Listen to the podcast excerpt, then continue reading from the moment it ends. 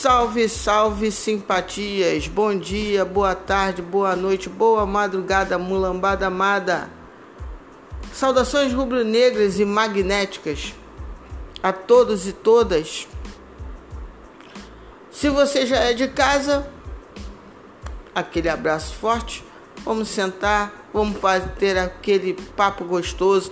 Se você está se chegando pela primeira vez, seja bem chegado. Um abraço, um beijo no coração. Esse é o podcast do Parangolé, um canal, um podcast de notícias, análises, resenhas rubro-negras, a nossa história, o nosso passado, o nosso presente, o nosso futuro. Falando no passado, esse é o tema principal, não único, mas principal do podcast do Parangolé hoje. Vamos ter aqui uma coisa inédita. Luciana Zogaib vai estar narrando o gol de Rondinelli. É um gol histórico de um jogo que representou muito mais do que na verdade aparenta ser. Não é apenas mais um gol, não foi apenas mais um título. E eu vou explicar por que daqui a pouco. Enfim, o podcast tem coisas muito bacanas hoje, preparadas especialmente para essa segunda-feira, aqui na sede da nação, né? na capital da nação, Rio de Janeiro.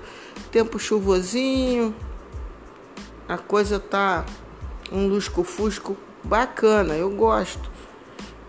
Então vamos lá, só na caixa, tem muita coisa bacana para rolar.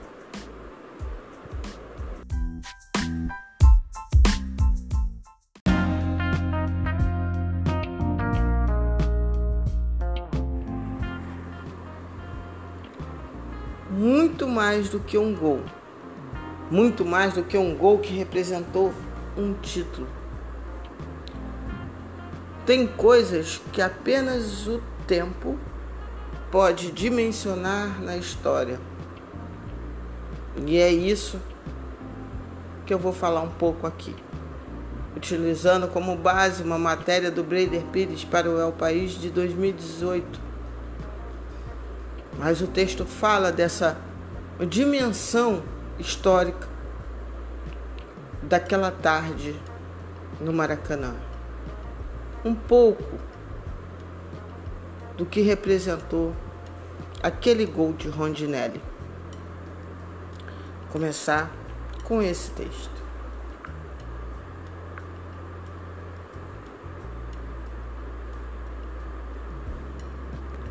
Nunca antes na história nasceram tantos rondinelles como entre o final dos anos 70 e o começo dos 80. Uma homenagem, na maior, maior parte dos casos, ao nome incomum de um herói do time mais popular do país. O zagueiro, que em 3 de dezembro de 1978, diante de um Maracanã com público superior a 120 mil torcedores, não só deu o título do campeonato carioca que o Flamengo não conquistava havia quatro anos, como também estabeleceu o marco para a era de consagração do clube. Um gol que valeu muito mais que um título, descreve o ex-jogador rubro-negro 40 anos depois de seu maior feito nos gramados. Ganhar um campeonato estadual a princípio, não soa grandioso para uma equipe do porte do Flamengo. Mas é preciso lembrar que naquela época o Carioca ostentava o prestígio de torneio mais charmoso do Brasil. As rivalidades locais tinham mais importância para os torcedores, sobretudo para um time que ainda não havia ganhado nenhum título nacional. E Nesse aspecto, os rubro-negros estavam devendo. Perderam a Taça Guanabara de 76 e o estadual de 77 nos pênaltis, em ambas as ocasiões para o Vasco, seu maior rival. Fora do campo, não escapavam das gozações que insistiam em pregar as peças de time sem raça e freguês numa das gerações mais talentosas formadas na Gávea. O Flamengo já foi bem melhor. Metia medo quando entrava em campo. O time de hoje não tem a mesma garra. Isso são palavras de Roberto Dinamite, goleador vascaíno. Jogar contra o Flamengo é bicho certo pra gente. Provocava em referência à gratificação financeira que os jogadores recebiam após vitó as vitórias no clássico. Outro que também gostava de apimentar o confronto era o zagueiro e hoje treinador Abel Braga. Torço para jogar a final contra o Flamengo. É o time que menos nos assusta. Não sei o que é perder para eles há um ano e oito meses. De fato, a confiança de Abel na véspera da decisão se justificava pelo retrospecto recente entre as equipes.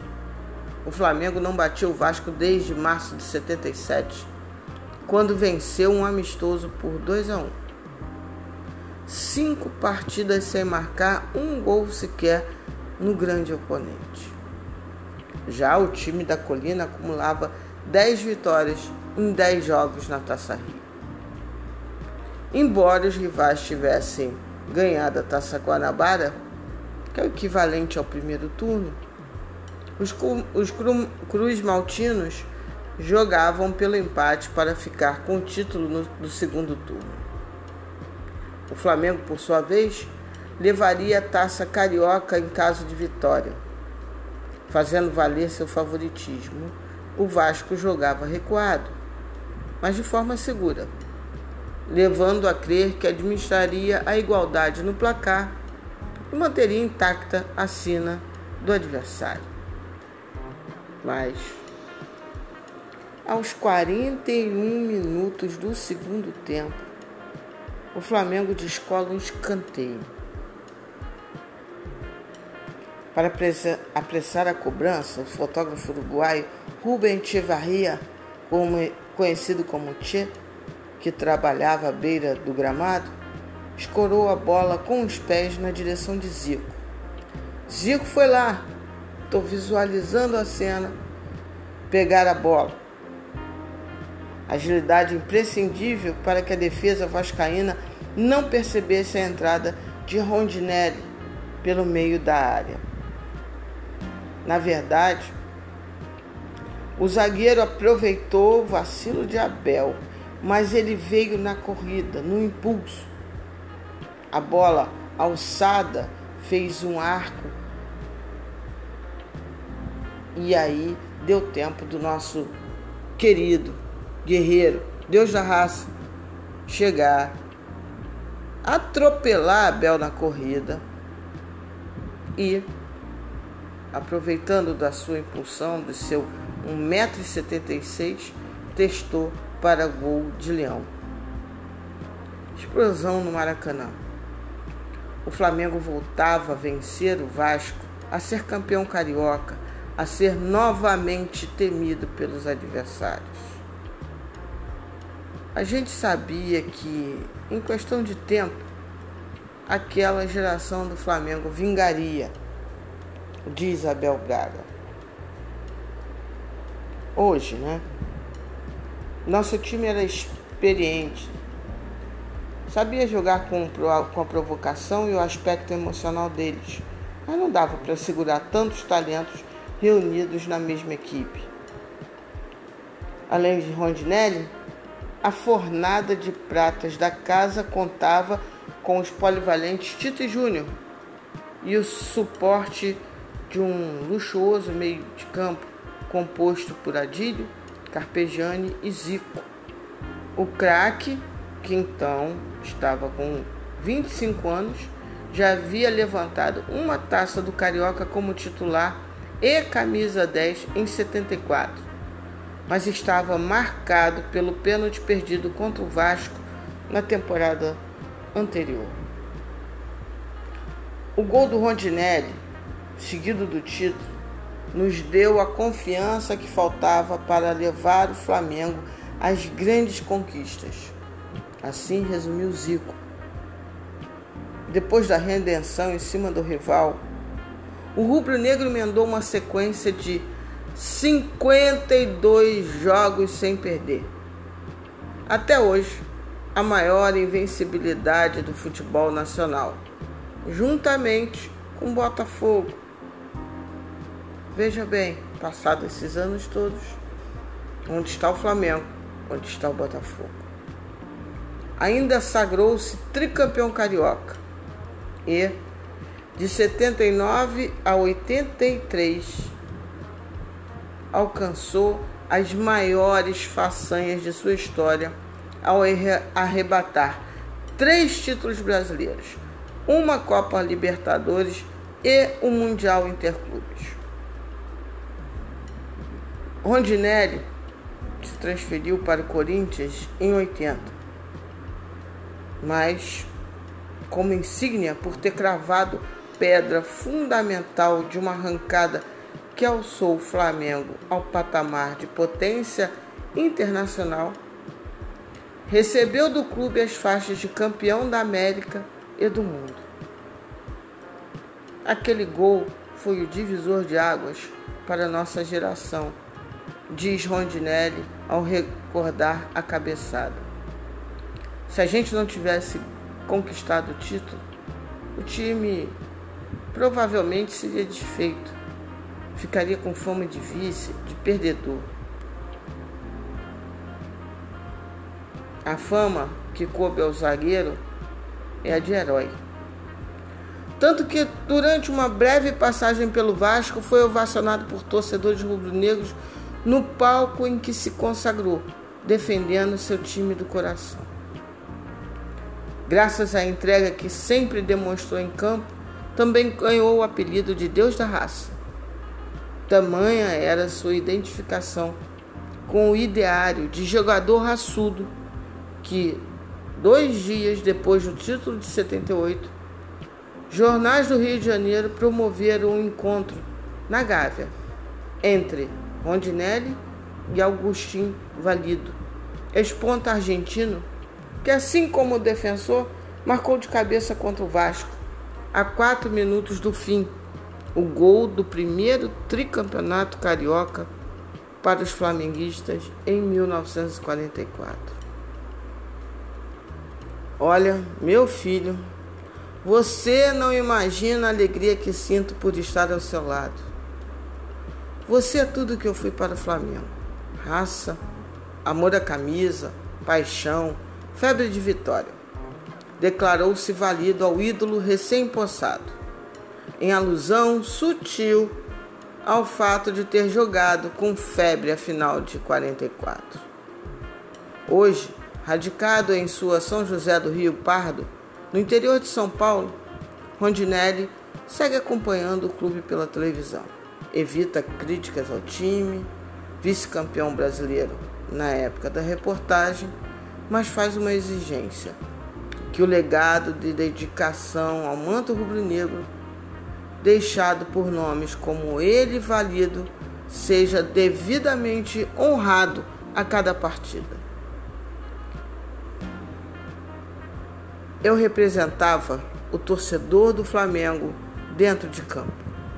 E o reconhecimento da torcida pelo esforço é o maior troféu que um jogador pode ganhar. Essa é a sabedoria esse é o ensinamento da linhagem rubro-negra. Aos gloriosos jogadores que arrebataram o mundo, sempre meu agradecimento por ter honrado com, além da técnica, raça e dedicação por anos seguidos, não por um ano, por seis meses, por não. Ainda, essa ainda é a maior geração do Flamengo. Não sei se um dia teremos outras, que por anos nos trará glórias e orgulhos. Orgulhos assim, no plural. Mas fica aqui a singela a singela homenagem do podcast do Parangolé na voz de Luciana narrando o gol de Rondinelli.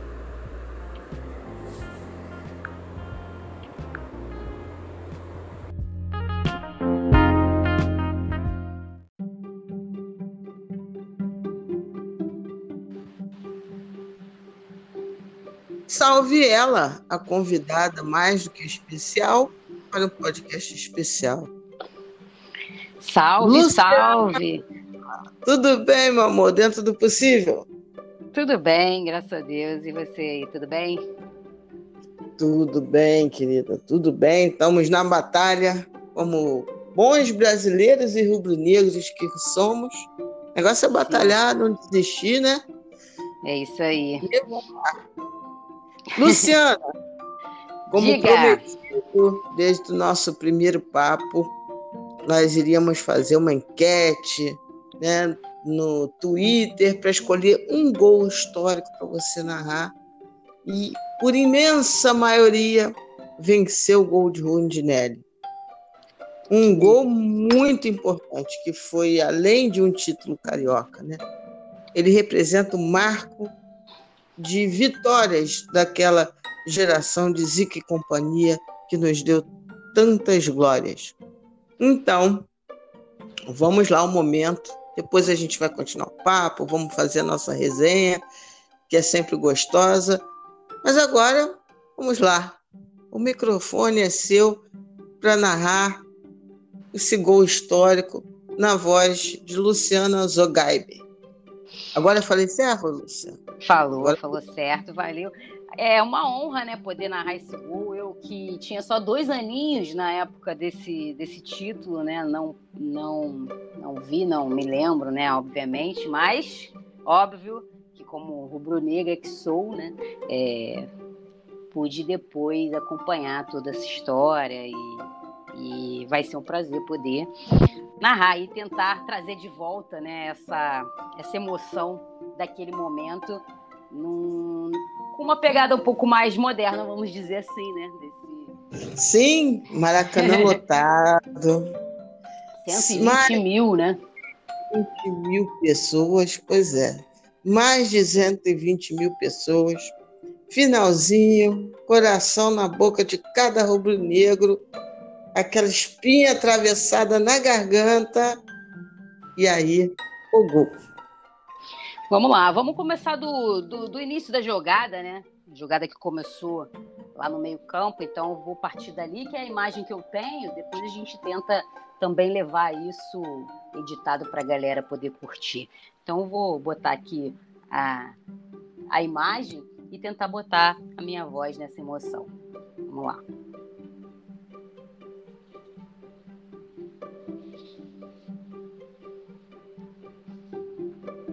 Júnior de cabeça ajeita para Manguito. Manguito faz o domínio, estica a jogada na frente. É Tita agora quem recebe. Júnior faz a ultrapassagem, a bola é para ele, cruzamento vem, fecha Zico, corte.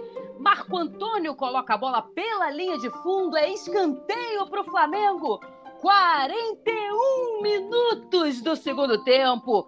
Zico vai lá ajeitando para cobrança. Quem sabe agora? A bola cruzada vem alta, subiu Rodinelli de cabeça, deu onda! Gol!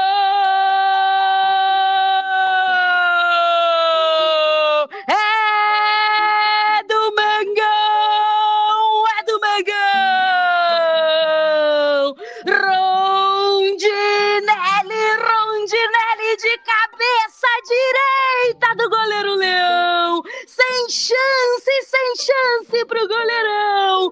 A bola morreu no fundo do gol pra dar onda, muita onda pra galera do Mengão. Na raça de Rondinelli, aos 41 minutos do segundo tempo. Um gol que pode garantir o título carioca pro rubro-negro. Vibra, vibra, galera do Mengão. 120 mil torcedores explodindo de alegria no Maraca. É festa da torcida rubro-negra. Deu onda, deu onda pro Mengão. É isso. Nossa! Ó, oh, peraí, peraí. Caramba, menina! Muito bom, muito bom de verdade. Parabéns, parabéns. Legal, legal. Aí, galera, gol do Deus da Raça, na voz de Luciana Zogaíbe. Vocês pediram, vocês têm. Muito bacana. Talento legal. puro da menina. Poxa, legal. que bacana, Luciana. Muito obrigado. Eu que de, agradeço. De ser preparado, tenho certeza que tem que ter preparo. Eu acho até que é mais difícil isso do que ali na hora, né? Porque. Ah, sem dúvida, sem dúvida. Você sabe que vai ter que acontecer e você tem que sincronizar com a imagem que você está vendo aí, né? E foi então, rápido, né? E foi rápido. Foi né? super legal. Foi super legal. Foi e um... depois a gente vai trabalhar nessa edição. Vou te mandar o áudio, é só fazer o cortezinho. Isso. Inclusive, vamos parar aqui. Agora a gente reinicia a nossa resenha. Vou parar aqui para fazer, para ser mais simples depois se editar, porque vai ser muito legal colocar a imagem e sua voz no Twitter depois. Então vamos lá. Para dia de dois segundos e a gente volta com a Luciana para a resenha.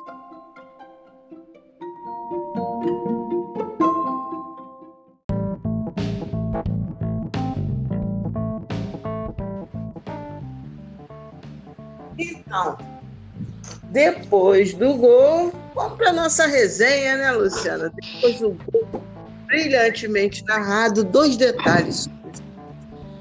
Uma, que um, um, um, um repórter cinematográfico, se não me engano, um fotógrafo, ele teve papel importante nesse gol do Zico, porque quando a bola sai, ele intercepta a bola para ele uhum. pega, não precisou nem pegar a gandula, a bola não foi para longe, ele interceptou, deu uma matadinha na bola. O Zico mesmo correu, ele pegou, Isso. foi. E o segundo detalhe desse gol é que o, o, o, o glorioso Abel, né? Que antes do jogo fez fanfarronice, dizendo que era o melhor time para jogar contra era contra o Flamengo enfim, aí o, o, o Rondinelli vem lá de longe, ele não tá na área exatamente quando o Zico Isso. bate, né? Aí que vem a, a genialidade do Galinho. Ele dá uma bola alçada que demora a chegar alta, né? Faz uhum. um arco bonito e cai. Dá tempo do, do, do, do Rondinelli perceber qual a trajetória da bola e vir na corrida. E aí deu aquele chute lindíssimo que você narrou também. Chute não, aquela cabeçada, cabeçada. lindíssima. Você... É, faltou falar isso, né, na narração, né, que ele correu por, ele chega por trás ali do Abel e a cabeçada é. foi um petardo, né? Foi realmente Faltou bem... nada, para é. mim não faltou nada. É porque o lance, olhando ele, é, tentando acompanhar, né, a velocidade que ele foi, como você bem falou, foi bem rápido porque o Geralmente a cobrança de escanteio sempre leva um tempinho, né? Dá para você ainda dar uma floreada ali, mas o, o repórter ali, o, o fotógrafo, até era um fotógrafo uruguaio. Né? Isso. Ele deu a bola rapidinho ali pro Zico, e o Zico nem, nem era muito quem cobrava, né? O escanteio. Não era muito de cobrar Isso. os escanteios. E ele cobrou rapidamente, até porque já estavam ali com os 41, né? Do segundo tempo. E realmente a, a, cobrança ela chama atenção porque ela vem muito alta, né? A bola. É difícil você ver alguém cobrar um escanteio assim, a bola tão alta, né? Mas aí dá tempo e... dele vir na corrida e surpreender, né? O zagueiro chegar ali por trás e, e marcar Exato. o gol. Recentemente teve um gol é, de cabeça, ano passado, né? Também foi de um dos zagueiros. Eu também não tenho uma memória muito boa, mas eu lembro aqui no Carioca mesmo. Teve um gol também no finalzinho de cabeça. É, numa, numa, não sei se foi falta do escanteio, enfim. Também ano passado, né? Também que se a gente for fazer uma ligação assim, né? De que o time também depois arrancou aí para outros títulos, né? Será que foi um gol do Arrascaeta? Não acho que foi certeza, Arrascaeta, é, acho que não foi zagueiro não. Foi de cabeça. Foi uma, uma cabeçada forte também. Forte, forte. É. E acho que foi contra o foi Vasco sim, também, não foi? É, também acho que foi contra o Vasco. Nosso viceíno do coração. Isso Aí você veja como o passe do Zico não tem nada de aleatório. Aquela sim, altura. Sim. Não. Tu é um gênio, né? Gênio, gênio consegue fazer isso aos 41 minutos do segundo tempo, né? Quando normalmente os caras estão desbaratinados, a coisa, né? O pessoal tá no bumba meu boi. O Zico foi lá, fez uma coisa como você bem salientou, não era usual dele bater os escanteios e, e, visão, e o fez né? Teve a visão certinha. Foi realmente muito bacana e esse jogo marca uma trajetória, né, Luciano? Sim, sim, sim. E, e, e muda, né? De, de, repente um curso, né? Porque se aquele time talvez não, não, não ganhasse, né? Poderia ter sido desfeito, né? Poderia ter é, porque a gente sabe que ah, o futebol sim. tem essa questão né, da, da, do resultado, né? Por mais que você tenha um bom elenco, você vê agora mesmo, né? O elenco sendo questionado, os resultados quando ele não aparece, né? As coisas começam a. E aí poderia não ter, não ter tido. Eu não tenho dúvida, não. Eu não tenho dúvida. Esses são casos da vida, né? Porque o time. Eu, eu antes do, do gol, né? Eu tenho, fiz um texto, fiz não, né? um texto que fala muito sobre isso, né? sobre a importância do jogo no contexto daquele super time campeão. Uhum. E o fato deles terem vencido depois dos dissabores contra o próprio Vasco. Sim, que vinha numa sequência grande, né? Sem ganhar. Do... É. Dois anos vacilante e aí o time vai, engrena naquele, naquele, começa a esquentar as turbinas. E o detalhe é que o Rondinelli não está nessa outra parte. É. Né? Isso, isso daí né, foi para o Corinthians, e, mas enfim, está marcado na história, está aí o gol prometido. E, Luciana. E a partir dali é que veio o Deus da raça, né? Porque a, é... Isso. Por isso até que eu nem isso. falei, né, na hora de, da narração, eu falei que na raça fez o gol, mas é porque ele ainda não era conhecido, né, como o deus da raça, né, até aquele momento. Ainda teve essa preocupação de ser fiel. É, porque senão fica fora do é, é, como você falou, é difícil, né? Assim, uma, já sabendo o que vai acontecer e ao mesmo tempo tentar manter uma uma, uma fidelidade, uma coerência, né? né? Com, com, o momento, né? Realmente é o, a, a, emoção do momento não tem como você. você é, né, e flui. Né? Eu acho que assim é um grande desafio para o narrador, realmente. Porque é, a emoção, quando ela flui genuína é. ali na hora. Eu você... gosto muito de fazer os jogos em loco, né? Essa coisa do, dos jogos fazer é, off-tube, né? O geladão que se chamado é, é, outra pegada, né? Do que você tá no estádio. Hoje em dia, nem tanto, porque você não tem ali o calor da torcida, né? Aquela coisa, mas, pô, é a diferença. Pô, deve né? ser muito estranho, né? Certamente você já, né? já é, está trabalhando. E... Tem sido bem complicado, sim. Ah. Até porque essa coisa de colocarem esses áudios, né, que eles têm colocado, né, que não trazem nada do que é a torcida, né, e ao mesmo tempo atrapalha muito porque fica um barulho esquisito, né, e isso está atrapalhando muito, porque como o estádio está vazio, ecoa de uma maneira que, que vaza muito na transmissão, fica, fica bem ruim. Tem jogo aí que eu tenho saído com, com dor de cabeça cara, do estádio, porque tá, tá complicado. Ai, eu, eu vou te dizer, eu acho uma chatice. É, eu acho muito mais divertido o que está acontecendo ali no campo. Sim. É, os caras xingando. Ah, porque xinga, ah, xinga, fazer o quê? não, não tem problema nenhum, não. Faz parte. Enfim. é, faz parte. Aliás, um, um, cara que xinga muito é o Diniz, né? Nossa. O Diniz, ele capricha, cara. Capricha. Mas eu, Mas, eu não posso nem falar nada, porque eu, eu, sou, eu sou dessas, assim, sou. é, não. Cara, eu fico pensando como que eu me controlei.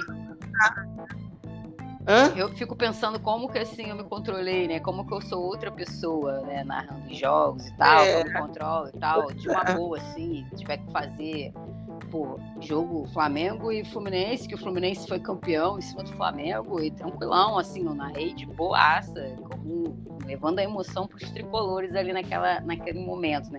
Mas eu na arquibancada, cara, eu sou do Diniz para baixo, ridículo. Papo de ter que pedir desculpa para quem tá do lado depois, no final, de vergonha. É, pois é. Eu, ah, hoje em dia eu já não. Já, depois de uma certa idade, a gente tem a liberdade da história, né? Então, assim, eu, eu, eu xingo, eu também xingo, eu não sou uma pessoa de xingar. De fato, assim, na vida comum, uh -huh. Eu não sou muito, não. Não, não tem nada contra, não, mas é do meu estilo. E, mas no estádio, e é interessante que tem algum. Mas mesmo, mesmo xingando, eu tenho alguns palavrões que eu não, não curto. Uhum. É engraçado. Mas enfim, estamos aqui para falar sobre as nossas preferências de palavrões. Mas sim para falar, por exemplo, vamos bater aquela resenha. E aí, como é que tá o teu coração rubro-negro? Como é que tá o tanque da esperança? Tá mais para mais, tá mais para menos? Tá apertadinho, que que é tá apertadinho, né? Tá, é. tá estranho, né? Tá assim, é, confesso que antes da, da, da, eliminação da Libertadores, eu já estava meio que prevendo um cenário não muito bom, assim, né? Pelo desenrolar das situações, né, que a gente está vendo, né? É... Mas eu sou muito assim de manter o otimismo, a esperança no, e, e, porque o futebol também é aquilo, né? Às vezes quando você menos espera, a coisa vira, ou quando você está muito achando que vai dar certo e, e não dá, o time joga bem e perde, o time joga mal e ganha, enfim, né? Então é muito sempre mantenho essa coisa assim de acreditar que que pode virar, até porque, porque o Flamengo tem um time bom, né? Um time, pô, se você for né, olhar os jogadores, é um, um puta de um time, né? Então, não tem como, assim, também jogar a toalha de, de vez, né? Mas que as coisas estão tão esquisitas, estão, né? O, esse último jogo, o Flamengo ganhou, importante, os três pontos, não tomou gol, né? Que era uma coisa também que que também vinha sendo complicada, mas não jogou bem, né? Foi, foi feio, foi, foi duro de ver, assim, de certa forma. É, tudo bem que o time do. Não, de certa forma, não. Vamos ser agora, a gente pode ser honesto. Foi duro de ver de qualquer é, forma. De ver. Por mais que o Botafogo forma. se defendeu pra caramba, uma retranca danada e tal, beleza, mas sei lá, falta um. Falta um algo mais, né, assim, pro time. Não diria que seja vontade, é. os caras correm e tal sei exatamente né, o que que. Pô, não, pois é, Luciano, né? você, tocou, você tocou num ponto interessante que as pessoas falam e eu, cara, hoje até participei como convidada de um podcast e eu falei sobre isso. Falei, a questão não, para mim, né? Não é, não é questão de vontade. A palavra não é essa. Você talvez até tenha, vamos dizer assim, um, um, um testemunho até bem rico para falar sobre isso. Depois que eu devo falar o que eu acho.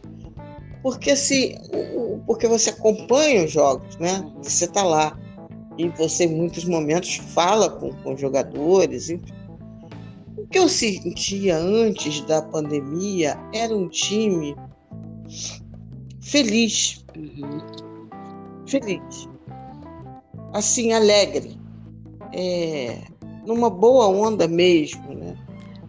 É, com todo o desgaste de, uma, de um semestre estafante, mas ainda assim voltando, disputando as recopas, aí você via o time, tinha um sorriso, tinha um companheirismo, tinha uma, uma boa vibração ali rolando.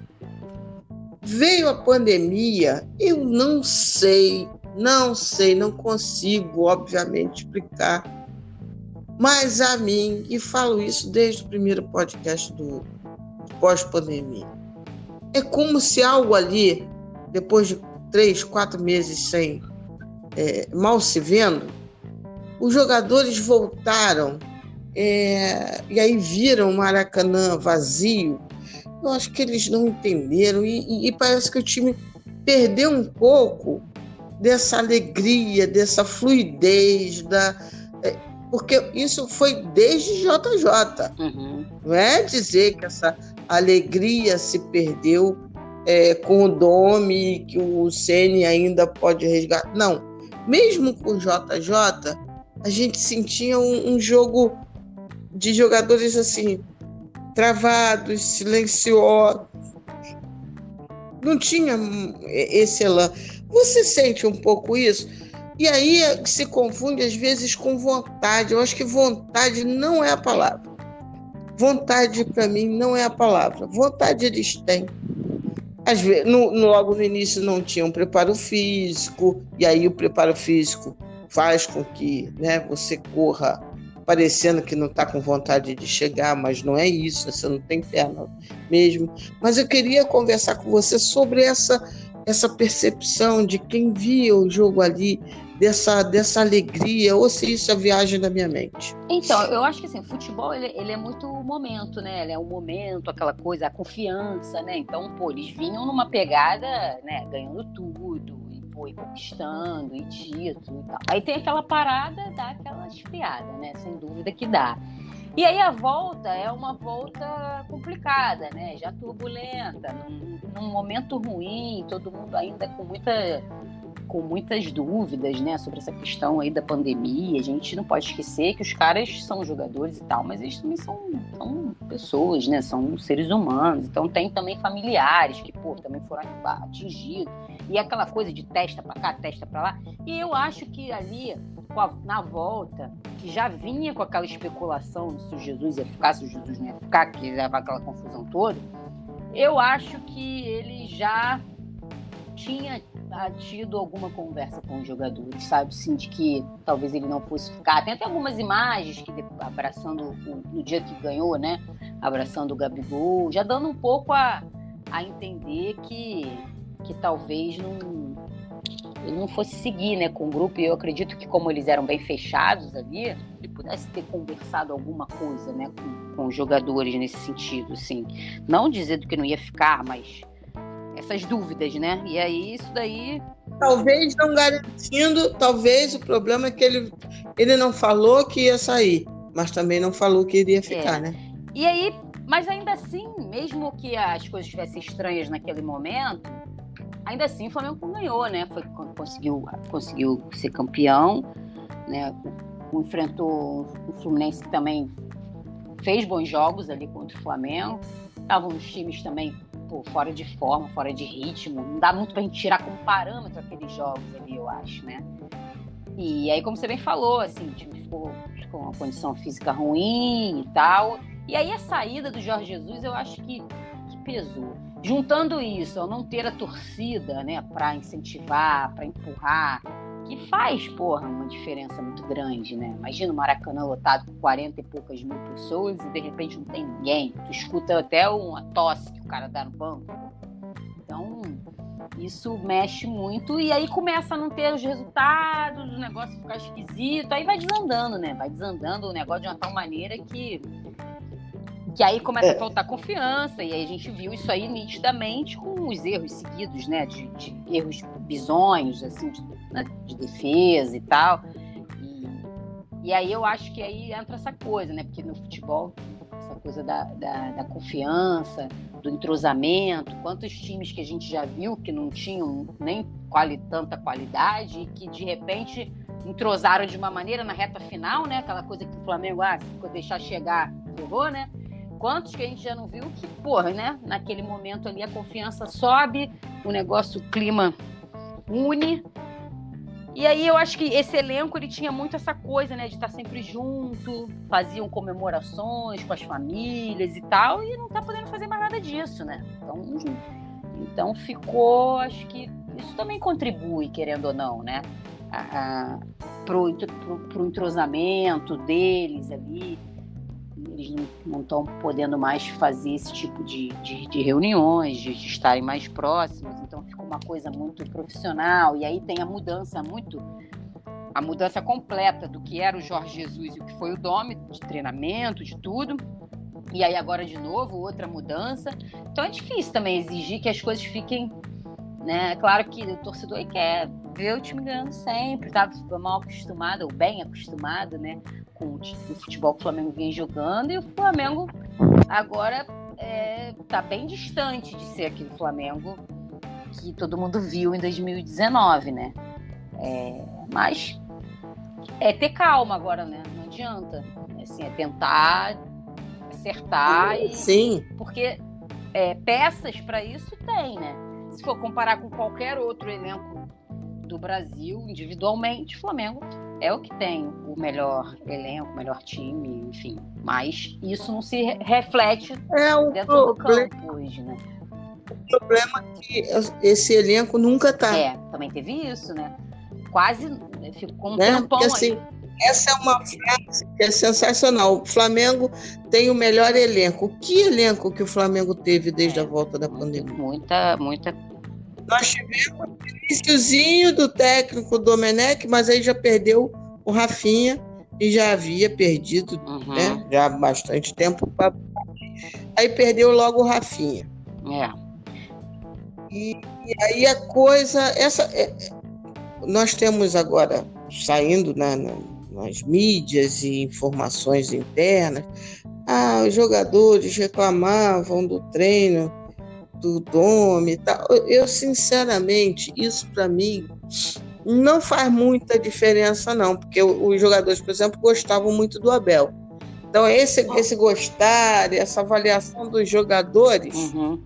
para mim, essa, isso é tudo muito relativo. Como o trabalho não andou, é, falar é, isso, também é. é mais fácil é. né? Que ah, o cara era horrível, o cara era aquilo. Mas é o que eu sempre digo, de fato, de fato, nem o técnico do homem ele mal teve o tal do elenco. É, e o tempo, né, também. O Flamengo foi o primeiro time do foi o primeiro time, quer dizer, primeiro time dos times, né, vamos dizer assim, de elite a ter surto de Covid foi o Flamengo. Né? Teve a renca toda. Então foi tão tumultuado, é. tão tumultuada a temperatura, a temperatura, a eu, hein? A temporada do Flamengo, que nem pode dizer, ah, o Flamengo tem o melhor elenco? Tem, de fato, se tivesse, é. né? Porque fica tudo no papel. Gabigol, pela primeira vez em muito tempo, nós, por exemplo, teremos Gabigol e Pedro Sim. disponíveis. Sim. Bom, se nada acontecer, né? Até sábado, Deus me livre. O mas parece que não foi nada grave com o Bruno Henrique também. Né? Então... Isso, exatamente. E aí nós aparentemente teremos Bruno Henrique, Gabigol e Pedro. Uhum. Há quanto tempo é feita essas enquetes em Twitter, em programa esportivo e não sei o quê, com a pergunta. É... Quem escalar, né? E aí? Gabigol, ele não precisou nem escala? essa dúvida, né? Porque ele não teve essa possibilidade. Pois é, estamos chegando na reta final do Campeonato Brasileiro, agora que talvez e nenhum dos três com preparação adequada, né? Assim, com ritmo de jogo. Eles estão liberados pelo departamento médico, estão recomeçando a história dele. Oxalá que isso aconteça, porque Gabigol jogou uma e parou Sim. Um tempo. É, o negócio ficou esquisito, né? Esse negócio, essa, esse três meses aí parado, sem, sem, sem treino, né? Isso desandou muito, eu acho, o, o, o aspecto físico. E depois ainda teve aquela parada após o título, né? Que aí eu acho que também. Eu acho que o Flamengo pecou em algumas coisas de planejamento, esse. esse né? Ah, eu então, tenho certeza, tenho certeza. Dessa, tenho certeza. mini férias ali naquele momento que acabou prejudicando, acabou errando. Né? Tudo que acertou ano passado nas contratações né, foi 100%, cara. E é difícil acontecer isso, né? 100% de acerto, assim, nas contratações que fez, né? Desde o técnico até o jogador, pô, deu tudo certo. Esse ano não deu tudo certo. E é normal que isso aconteça também, porque, pô, né? Vai acertar sempre. Agora, eu acho que o problema não Sim. é você errar na contratação, sabe? Eu acho que o problema é você. É, eu acho que precisa ter uma certa dose de humildade em alguns momentos que falta, sabe? Que, óbvio que isso não cabe ao torcedor, né? O torcedor não tem que ter essa dose de humildade, não vai ter, e, e até é característico do torcedor rubro-negro essa coisa, mas o dirigente, sim, né, cara? O dirigente tem que, tem que. Eu acho que essa coisa de, ah, já ganhamos tudo esse ano, ah, não temos nada para ganhar e tal. É um discurso meio assim, sabe? É, tá, ganhamos tudo porque só tinha, o, o outro troféu vai entregar em fevereiro, março, sei lá, quando é que vai acabar o Brasileirão. Mas para você ganhar ele lá, você tem que fazer a temporada esse ano, você tem que jogar esse ano. Esse ano que os jogos estão acontecendo, né? né? Vai, vão ter alguns ano que vem, mas o grosso é esse ano ainda. Então, é o tipo, é o tipo da coisa que é para outra torcida, para atingir. Isso não, não, sabe, não sei até que ponto que isso daí. Não, e não tinha lógica, nem guardava uma lógica, como você bem dizendo, né? Nem guardava lógica. Ah, só podemos ser campeões em fevereiro. Não, meu amigo, já esse ano já se definiu que, por exemplo, da Libertadores e da Copa do Brasil, nós não poderemos é, poderíamos ser é. campeões ano que vem, sendo que a final é no Maracanã. Então, não tem nem muito sentido Campeonato Brasileiro, não, porque não é mata-mata. Uma, tá uma, certo. uma soberba que, Estamos... que não, acho que não cabe assim ali, né? Porque ano passado mesmo, o Flamengo foi no sapatinho, né? Mesmo estando super bem e tal, não vi essa soberba assim, de, pô, não, é, pô, temos. Tá na... E olha que o Flamengo tava voando, jogando pra caramba, fazendo, né? E, e não teve isso. Não teve. Eu não, uhum. eu não uhum. me recordo Sabe, sabe qual o problema, eu acho, Luciano? É assim. É... A vida a gente tem que, tem que ter muita sabedoria. Tem até uma oração que fala sobre isso, né? Enfim, sabedoria. Né? A sabedoria ela não vem apenas com a dor, a sabedoria também tem a ver com a vitória. Ano passado, o Flamengo claramente teve sorte, como você falou. Não é feio usar essa palavra, né? Sorte. Sorte porque o Abel pediu demissão na hora certa. Sorte que JJ veio dar um rolê aqui no Brasil e aí o nome dele começou a ser né, ventilado, estudado. Aí tinha alguém que, pô, mas o cara, o cara é bom mesmo, né? E tá aqui dando sopa. Pô, ele fez sucesso lá na Europa. A gente está com vários jogadores da Europa a gente podia ter pensar nele, né? Pô, beleza. Sorte, né? JJ poderia estar empregado em algum lugar. Sorte. E veio fazer um passeiozinho aqui no Brasil. Conversou com o Vasco, conversou com o Patético de Minas. Enfim. Só que é... eu acho que eu escrevi isso em algum momento, eu falei, enfim, é, o Flamengo ele está na dependência, não aproveitou a sorte do ano passado para aprender. Uhum. Aprender. Aprender como é que se monta um departamento de futebol com todas as pecinhas, porque JJ veio com uma comissão inteira. Né? Os caras poderiam, porra, né? Olha que maneira como é que o cara trabalha, como é que é a comissão dele, ou como é que eu posso absorver algum tipo de conhecimento e agregar de maneira permanente, né? E a, a sensação que eu tenho é que é tudo sorte. Aí pega um, um técnico que é inexperiente, que estava montando a sua segunda comissão técnica na vida. O Flamengo fez o quê? Ah, é o que você montar tá bom. tá bom, né? Mas se ele tivesse o back, ele poderia, inclusive, ter, se ele tivesse aprendido com o JJ, ele talvez tivesse auxiliado mais o Domi, por exemplo, numa montagem de comissão técnica, né? mais, mais uhum. robusta, mais experiente, mais interessante.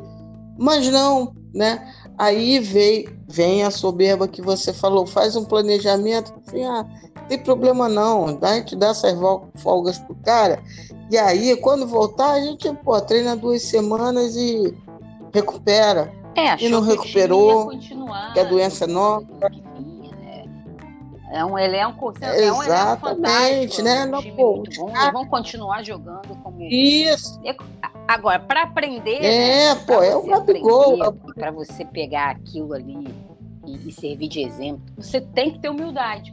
Porque se você ficar achando que você é o, é o máximo, porque você conseguiu aquele cara, porque você deu os tiros certos, você é o bam, bam, bam, você não vai ter essa visão, entendeu? E aí é, perde-se a oportunidade, né?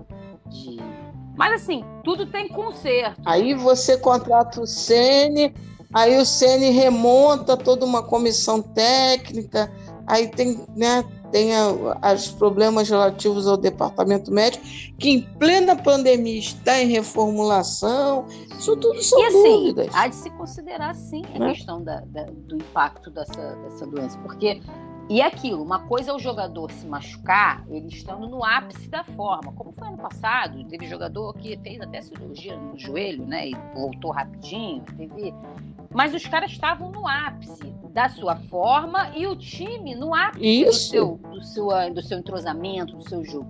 Outra coisa é você se machucar estando, não estando 100% da sua forma física, nessa situação de jogo em, em cima de jogo é, sempre teve jogo quarto domingo, sim, mas pô, chegou um momento aí que teve três jogos na semana.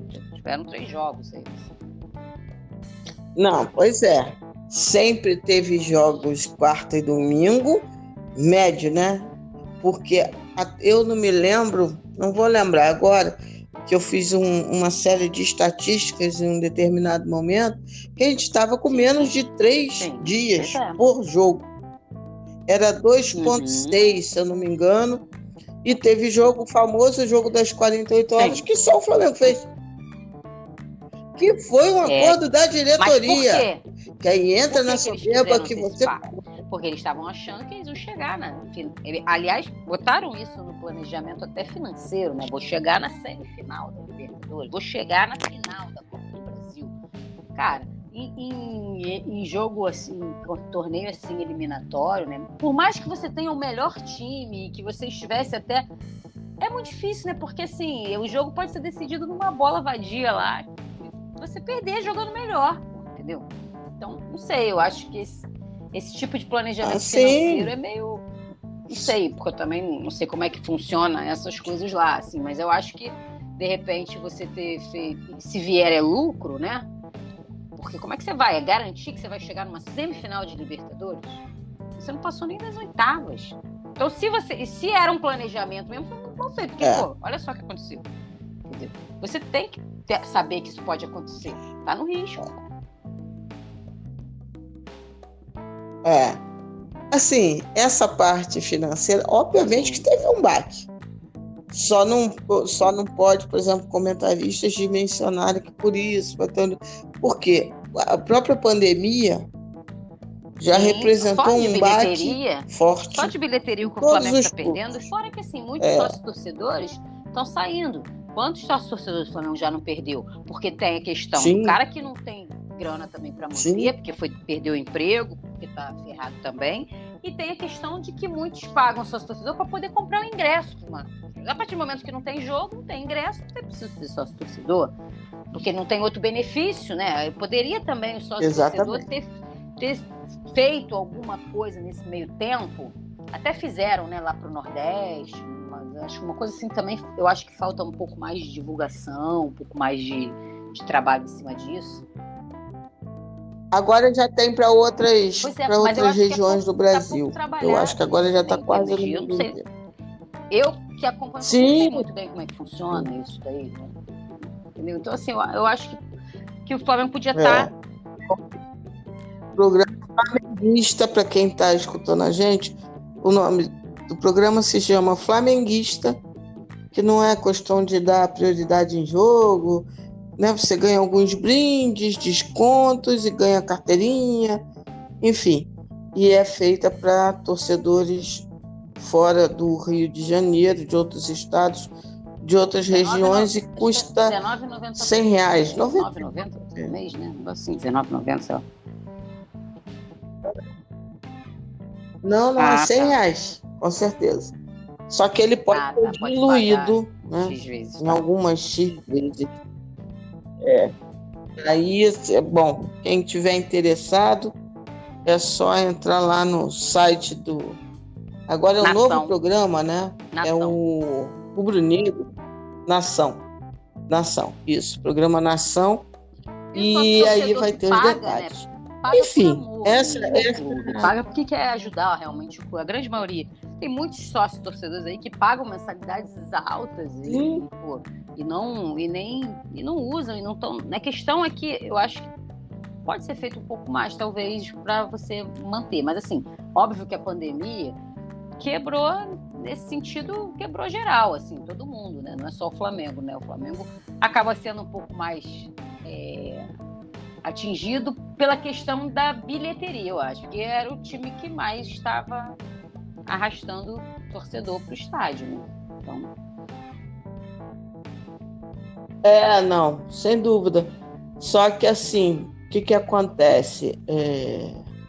Bom, também em compensação era o time mais, entre aspas, fortalecido para enfrentar esse tipo é, de situação, né? Porque fazendo paralelo, uma Sim. pessoa vai ter muito mais condições de passar por uma dificuldade. É, e aí, só que o, o, o clube fez uma readequação orçamentária, não sabemos ainda exatamente como anda. O Capelo fez uma fez uma análise do nosso último balancete então, acho que é como ele falou, não, assim, não, não, é terra arrasada, não. não. é clube falido, nada disso, mas é, e, estava nos via acontecer, precisa... porque quem não foi atingido com essa pandemia, gente, né, financeiramente? Todo mundo, né? Todo mundo foi Pois é. E que não trabalhar em 2020. Ah, porque não, 2021 ainda teremos impactos dessas situações todas, né? O Flamengo teve um bom aporte de vendas de jogadores, da mesma maneira que ele foi muito, vamos dizer assim, ousado em planejar conquistas, metas de disputa esportiva, ele foi muito conservador uhum. na venda de jogadores.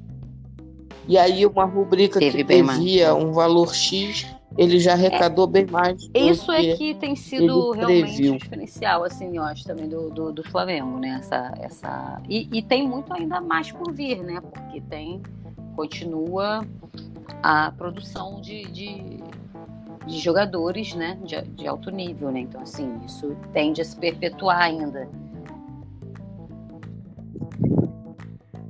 Sim, Agora, eu acho que, na verdade, na verdade, as super vendas que o Flamengo fez, até pela conjuntura do mercado, ah, não, não, não, teremos espaço curto, as super vendas. Mas eu creio que pode sim ainda um ou outro jogador do time de 2019 uhum. ser vendido. Eu acho até que quem talvez tenha o que eu vejo é que talvez Gerson seja o cara que de maior poder de mercado nesse momento, se o Flamengo for se desfazer de algum jogador do time titular para sanear as, as dívidas. E eu acho que o Flamengo vai ter que sim olhar para a base uhum. com mais carinho. Né? Tivemos erros de contratação esse ano. Um, para mim, é meio inexplicável, né? Que é o Michael. Sim, não digo nem estavam... Gustavo Henrique Léo Pereira. O Michael, é. para mim, é uma coisa que eu não consigo entender. Uma gracinha de jogador, né? Torço para que, pô, já que comprou, que, que evolua, que, enfim. Mas é uma contratação que não, porra, Eu não tem nenhuma explicação o Michael ter sido contratado. Mas, como era. Eu não acompanhava, acompanhava mesmo. Disputa, revelação do campeonato.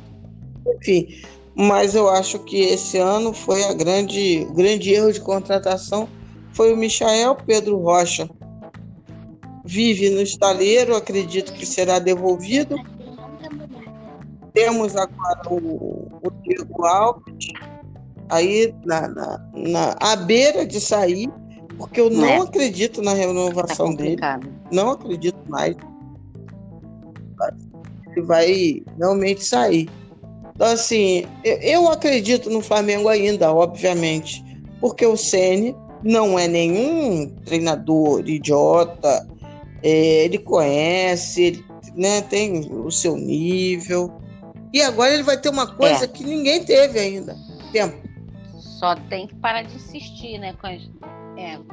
E os jogadores agora... voltando algumas insistências né, que ele vem tendo que realmente acabam. Eu acho que assim, é complicado, é uma situação complicada realmente, porque você tira o cara, aí o outro que entra falha também, aí, e aí fica aquela coisa, né? Você daqui a pouco você não tem mais. Mas acho que ele poderia dar um pouco mais de oportunidade para a base, né? Como você falou, um olhar melhor para a base e tal. Acho que ele poderia usar um pouco mais, até porque na hora que foi preciso, os meninos renderam bem, né? Foram bem, tiveram um, um, um bom aproveitamento, enfim. Então, não sei, talvez isso aí possa ser algo que, que pegue um pouquinho para ele, né? E precisa também dar, ter resultado, né? Senão vai é. começar é. de novo a pressão. Não, ele. O problema é que agora, assim, eu brincava que o Domi foi limpa trilho para o Rogério Senna. Que qualquer técnico que viesse depois de Jorge Jesus iria enfrentar uma comparação monstruosa e, a meu ver, uhum. é, injusta. Porque não dava para comparar o momento que, por exemplo, o Domi pegou com o final da temporada de Jorge Jesus do ano passado. Um no ápice e o outro na draga. Não tinha como. Para mim é, é. Não tem como. Uhum. Mas o pessoal comparava. O, o, o ele está sendo comparado com o Domi. então tem, tem uma diferença muito grande. O Domi que eu vi esses dias. É, eu falei, cara, esse povo é muito. Esse povo é muito doido, né? Tem gente falando, ah, porque o Domi tinha um aproveitamento melhor que o Célio, foi socorro. Cara, vai ser sempre assim. Vai ser. Mas olha, eu vou te dizer, eu não sou saudosista porque eu vivo o aqui agora. Né? Eu fiz um fio defendendo a demissão do Domi, porque eu uhum. acho que ele já não tinha mais condições. Não era nem falando exatamente sobre o time, não. Porque para mim era, tinha certas coisas que eram cobradas que para mim eu não tinha como cobrar. Eu. Aí a visão minha né? Assim, como é que eu vou cobrar um super conjunto de um técnico que fica três meses e que mal tem tempo tá. e que mal tem jogador? Aí. Pois é. Não tinha como. Aí que eu acho que faltou uma convicção maior ali atrás Mas o, também, não sei, né? Assim. Ah, não, é. não, não, tem hora que não tem como. O que ele fizesse e que não desse certo, é mais ou menos a mesma história do jogador que você falou. Aí você tira um jogador, vai mal. Você, você bota um outro, o outro também uhum. vai mal. Você fica sem dois jogadores. Né? Aí daqui a pouco, você tá sem nenhum. O Domi chegou um momento que ele teve jogo que ele jogou com, se eu não me engano, com dois atacantes, três atacantes só, no máximo. Teve jogo que ele tinha cinco, seis jogadores, sendo que dois eram goleiros. Então, assim, é, é muito complicado esse tipo de situação. Mas o Domi, ele, muita gente, né, critica o, o CN falando que com o Domi era melhor. É. Isso daí é de torcedor normal. Mas eu também não vou enfiar a faca nas costas do Domi, por isso. Eu preciso ser coerente uhum. com o que eu via. Eu não via condições de se fazer um grande trabalho. Ah, era só repetir Jesus. Nem os jogadores a gente tinha, meu Deus. É, e assim, se, o, se o, cara não, não, joga com aquele esquema, como que ele vai repetir algo que não é dele, que ele não é meio. Então ele vai chegar e vai falar assim: ó, vocês jogam como vocês jogavam é. e pronto. Eu tô pra não precisa de mim aqui, né? Eu ficava lá, né? Assim pra cá. O cara precisa treinar. Ele vai treinar de acordo com o pensamento dele. Lógico que vai ser próximo de Jesus filosoficamente, eles gostavam da mesma coisa. O jogo posicional, é um jogo uhum. que preza o ataque, sim. Né? O Jesus também.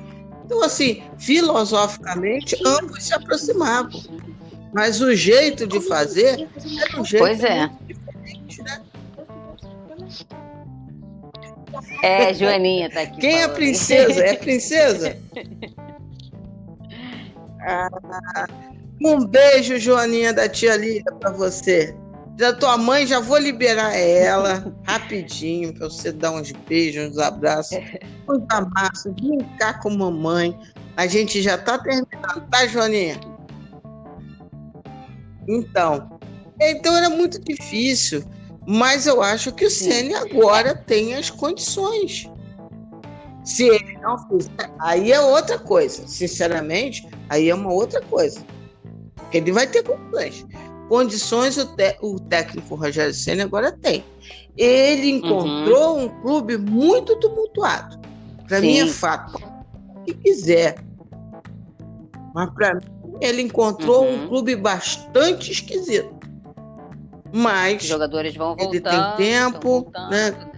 Tá lá com a comissão os jogadores estão voltando, ele tem que apresentar um jogo melhor do que vem apresentando. Jogar, mas né? ok, é pouco tempo. Nesse último jogo, eu achei defensivamente o Flamengo foi. Até tudo bem que até porque também o Botafogo atacou mesmo no início do jogo, né? Atacou mesmo no início do jogo, depois é isso que eu falar, né? Mas ainda assim. Eu acho que.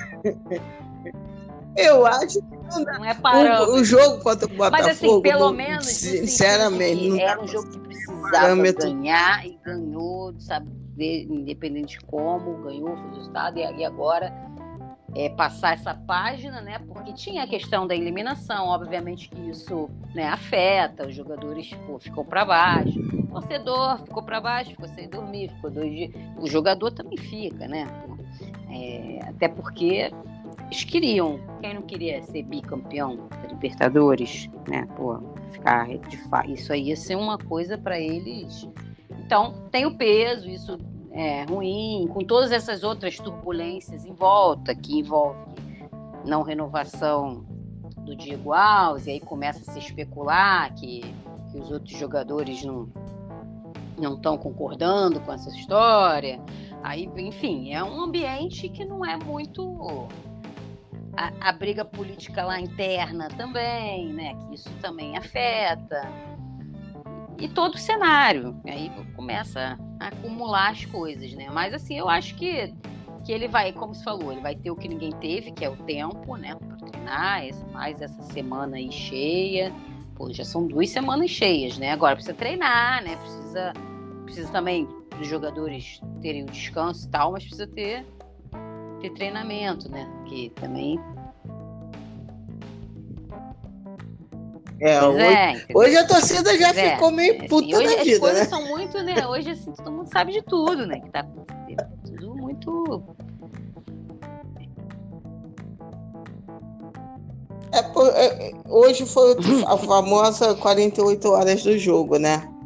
É, e aí, assim, é, eu só acho que fizeram é, bobagem em terra de César, você uhum. não, não basta você ser, você tem que parecer.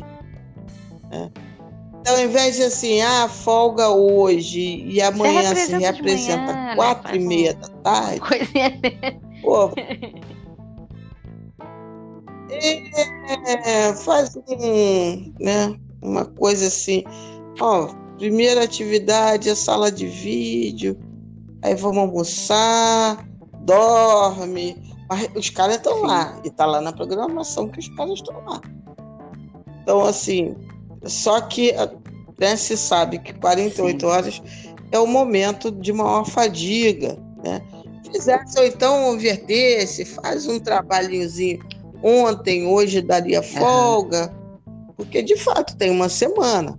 Que se apresentou quatro da tarde para fazer pouquíssima coisa, porque imagino que no ninho tenha, uhum. de, é, é, deve ter escurecido rápido.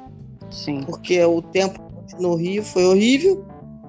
E amanhã, aparentemente, vai ser mais ou menos a mesma coisa, vai escurecer.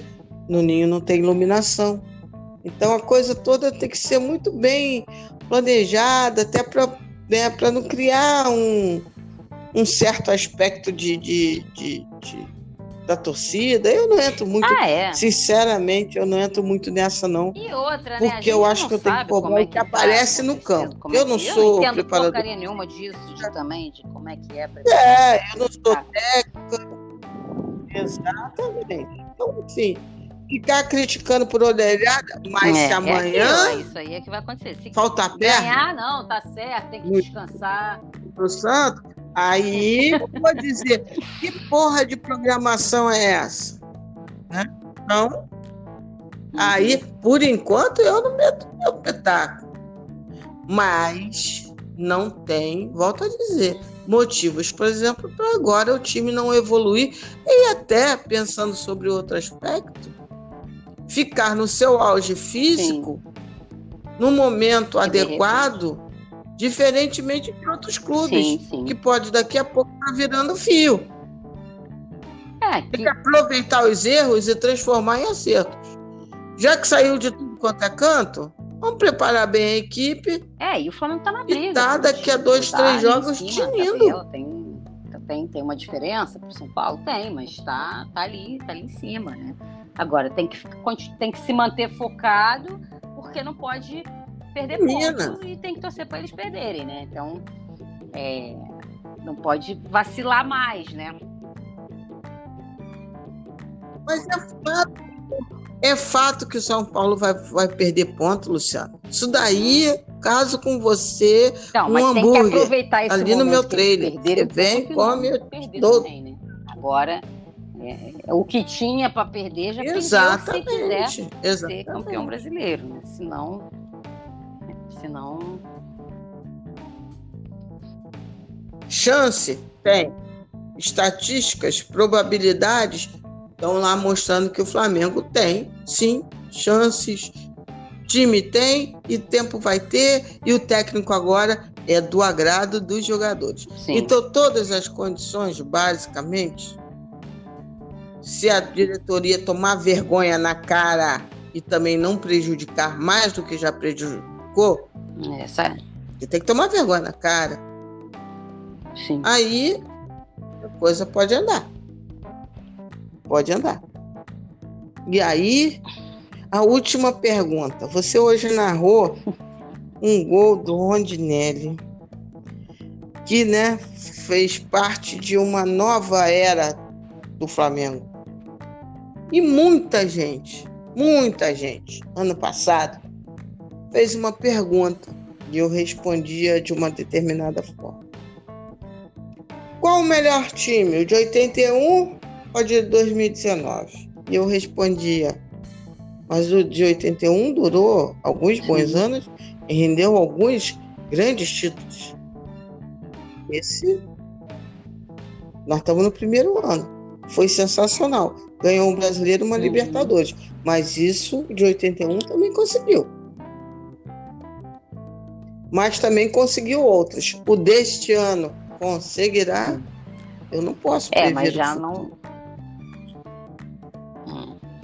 Agora eu te faço a pergunta, Luciana. Ah, eu de acho 81 de 81, ou de 2019? Né? como você falou, é, teve mais. É, perpetuou né, por mais tempo né? É...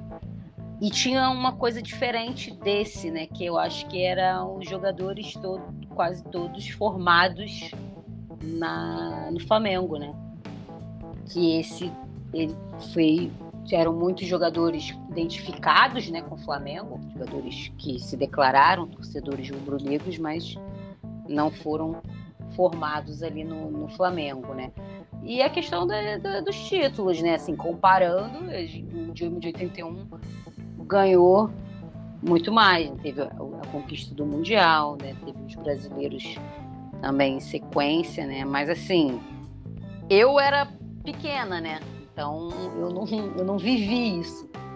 Então, para mim, assim, historicamente, o de 81, mas para minha vivência, o de 2019, né? Porque eu não vi um time do Flamengo jogando dessa forma, não tinha tido a oportunidade de viver isso. Né? Então, isso, assim, na, naquela memória afetiva, assim, vai ficar mais marcado para mim de 2019 do que o de 81, porque eu não é mais uma coisa, uma coisa histórica, né? Porque eu, as minhas recordações de, de Flamengo começam em 87. Então, é, eu vou ficar assim, vou dizer né, em cima do muro, mas vou ficar com essas duas respostas.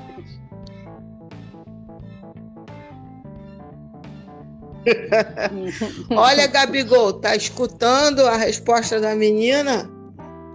Ela e toda Sim. a geração dela merecem mais vão, do que um ano mais, ter mais. glorioso. Merecem. E vocês podem. Pode, vocês podem. Não acredito em desmanche desse time. Você até falou Então eu acho que eles podem Gerson, né? ainda. Eu acho que sim, bastante coisa. Não podemos. Tentar manter realmente era é o Gerson, o Everton Ribeiro, o Arrascaeta, o Bruno Henrique e o Gabigol. Esses jogadores o Flamengo não poderia não deveria se desfazer deles, né?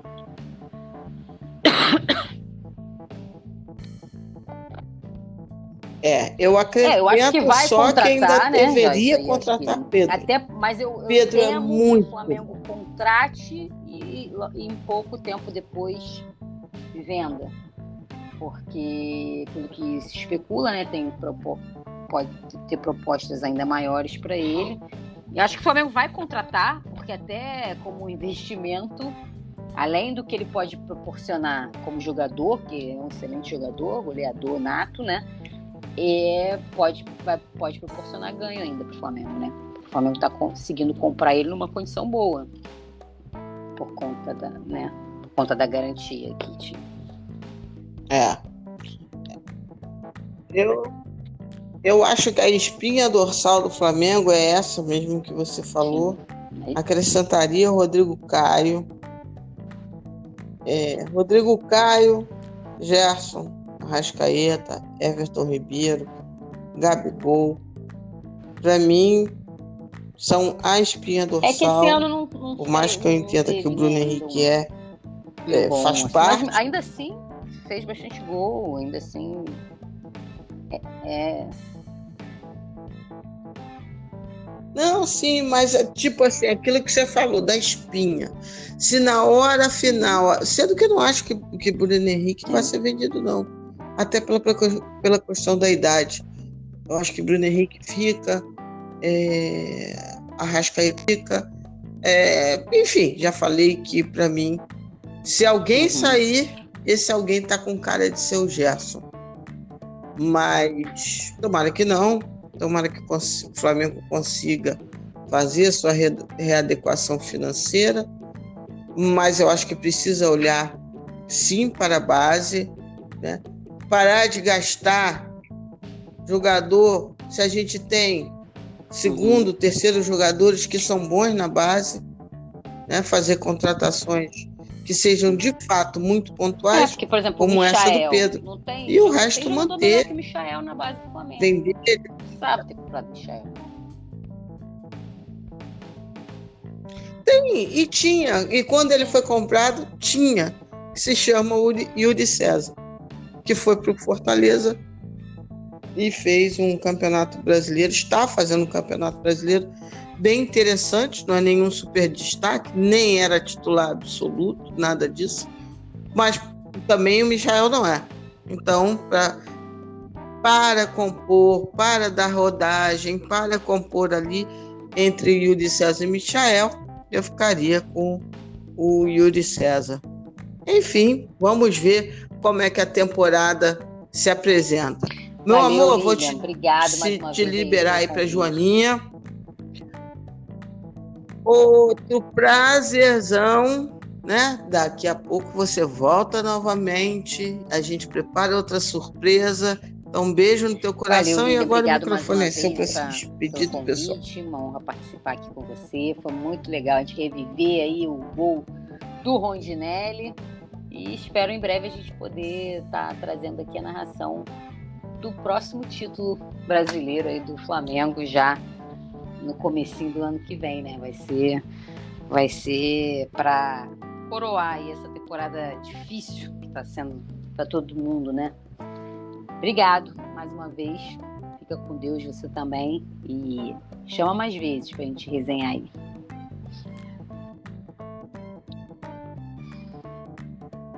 Beijo. Não tenha dúvida. Saudações tenha dúvida. Beijão, meu amor. Até a próxima.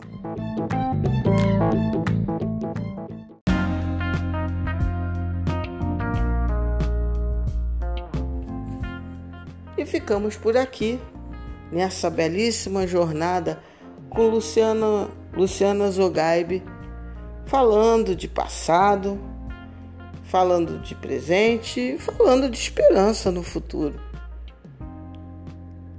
podcast do Parangolé Rubro Negro. Aqui é notícia, aqui é resenha, aqui é análise, aqui é cultura rubro-negra. Muito feliz de estar na companhia de vocês, de cada um que está escutando esse podcast. Gostou? Coloca lá no Twitter. Recomende o podcast do Parangolé. Não gostou? Também fala, sem problema nenhum. Queremos é melhorar. Então, um beijo no coração de cada um, saúde, paz, sabedoria, resiliência e cuide-se e cuidem-se. É muito importante. Shalom para quem é de shalom. Aleluia para quem é de aleluia. Amém para quem é de amém. Saravá para quem é de saravá. De minha parte, namastê para geral e até a próxima, pessoal. A qualquer momento, mais um podcast do Parangolé. Acho que amanhã tem mais. Beijão para todo mundo. Tenham uma ótima semana.